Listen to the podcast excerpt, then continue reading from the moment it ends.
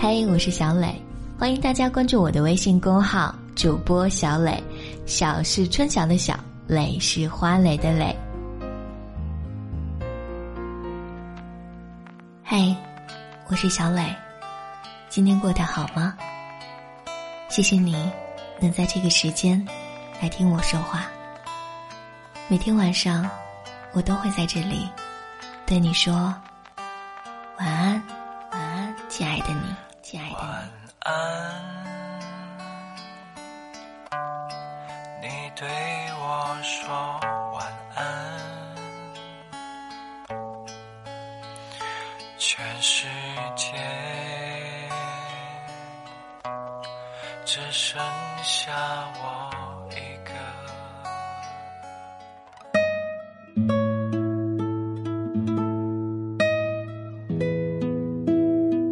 朋友说，他的前任又回来找他了，他很纠结，要不要破镜重圆？毕竟他现在也是空窗期。朋友分手的这两年，完成了他最顶峰的自我升职，考上研究生，减肥二十斤，越来越好，自信开朗的性格让人过目不忘的笑容。他的前任可能是刷朋友圈看到他的现状，直呼他简直像是变了个人，他难以想象这女孩曾做过他的女朋友，有种有眼不识泰山的味道。但我觉得，如果感情不是因为现实因素或者其他特殊问题导致破裂的，就没有必要再复合。如果是婚姻里有这种情况，大多是因为孩子或者理不清的金钱关系导致复婚，还是可以理解的。他跟我煲电话粥，分析要不要复合，我给出的建议是再观察一下，观察对方还有自己的心境。一段感情的结束掺杂着太多各种各样的原因，至少可以肯定对方或者一方没有那么爱，不然不会以惨烈收尾。你说他到底怎么想的？他是不是还爱我呀？不然给我打电话干嘛呀？他太好面子了，以前就是，现在还这样。你有没有想过，他只不过是过来试探一下你过得好不好？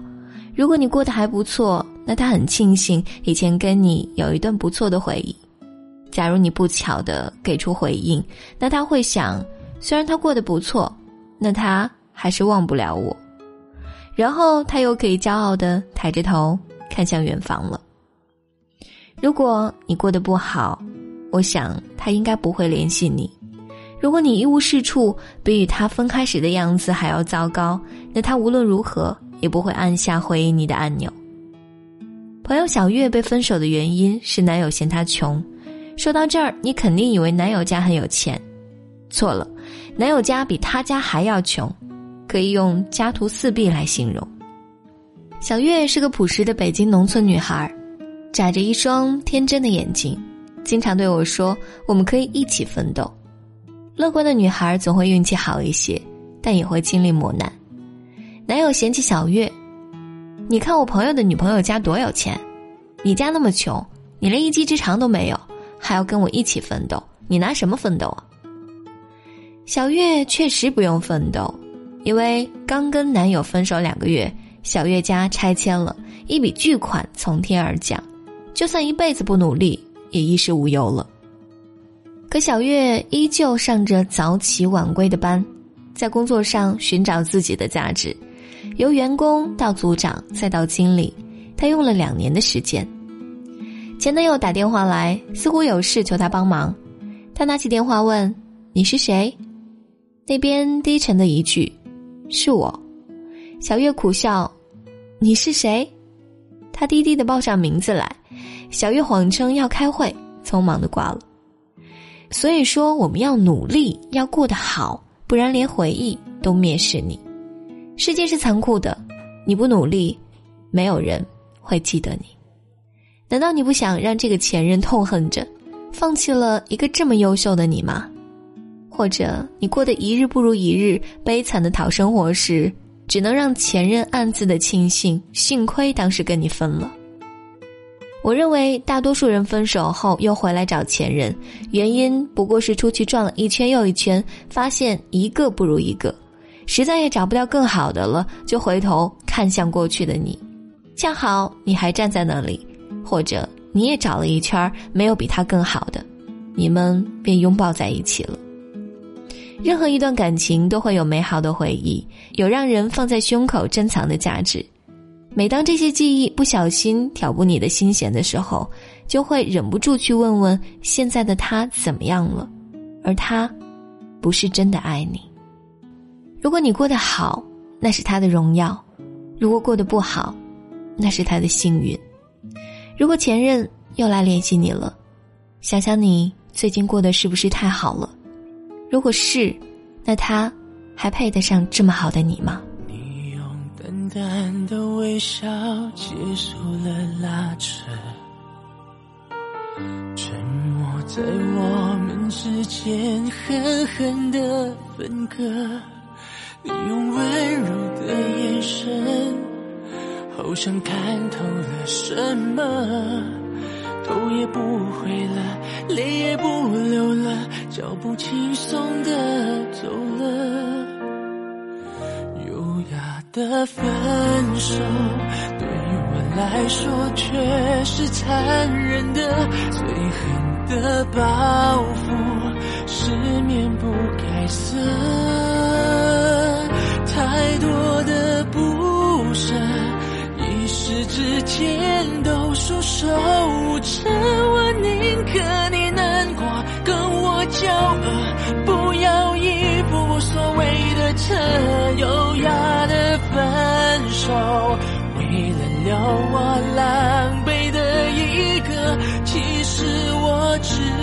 知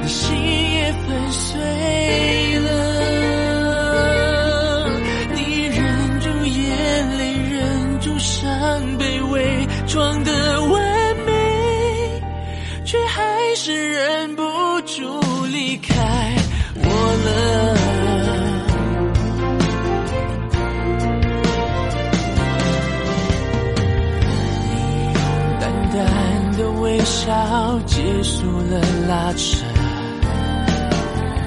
沉默在我们之间狠狠的分割。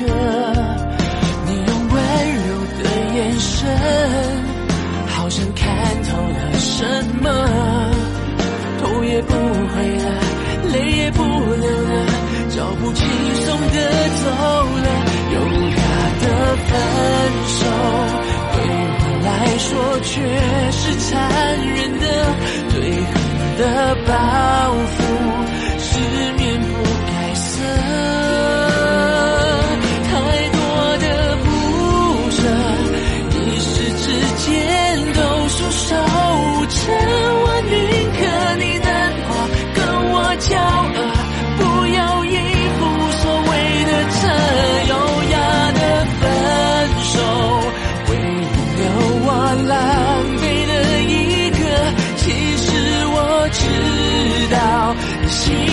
and stay.